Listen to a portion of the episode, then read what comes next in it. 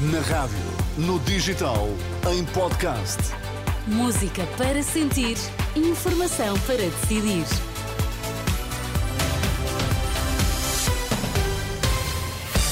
Pedro Queiro, que notícias destacas a esta hora? Milhares de polícias manifestaram-se esta noite na cidade do Porto, mais uma vez pela atribuição de um subsídio igual ao da Judiciária. O Estado fechou o ano com um excedente orçamental de 4.300 milhões de euros.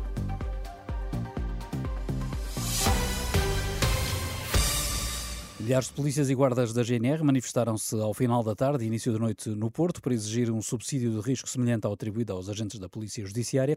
Segundo a organização, terão estado presentes mais de 20 mil polícias, naquela que seria a maior manifestação de sempre.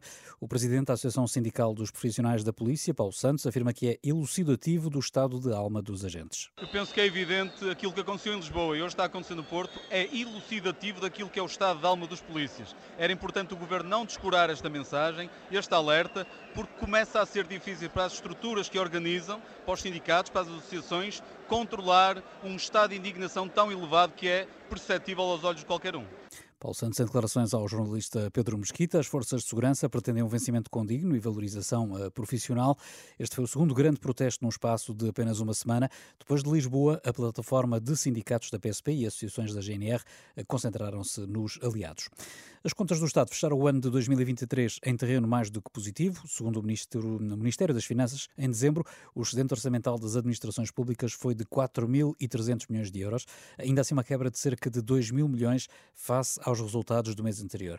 O excedente do Estado foi conseguido graças a uma subida das receitas do IRS em 14% e das contribuições para a Segurança Social em cerca de 11%. Em termos globais, contas feitas, em 2023, a receita fiscal aumentou perto de 12% face ao ano ano anterior.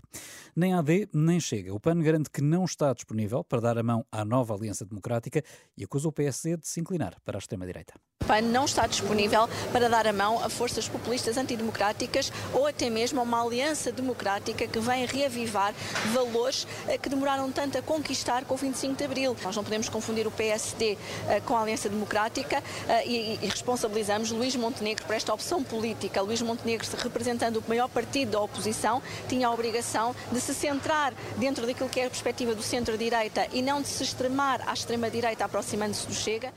Inês Sousa Real em declarações eh, aos jornalistas à saída de uma visita que fez hoje ao Hospital de Portimão, no Algarve. Ainda na pré-campanha para as legislativas de março, o líder da Iniciativa Liberal voltou a defender a descida do IRC.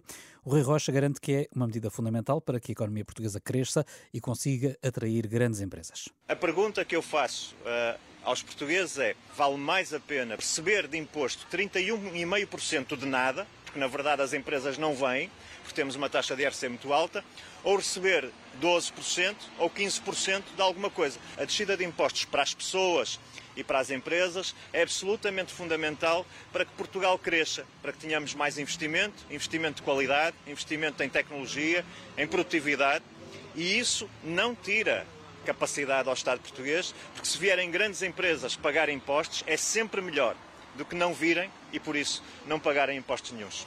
Rui Rocha em Setúbal, após uma reunião com o diretor-geral da Associação de Indústria da Península de Setúbal. Por seu lado, a coordenadora do Bloco de Esquerda criticou hoje a ineficiência do governo perante a crise na habitação. Mariana Mortágua diz que o partido identificou vários imóveis prontos para respostas sociais de habitação.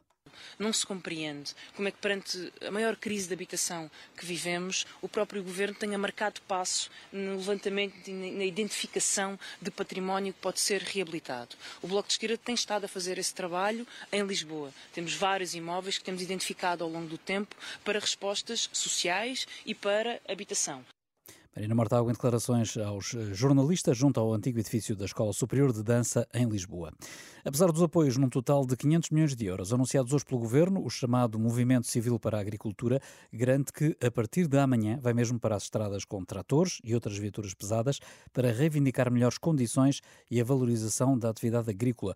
O movimento assegura que as fronteiras vão ser bloqueadas, mas só aos transportes de mercadorias.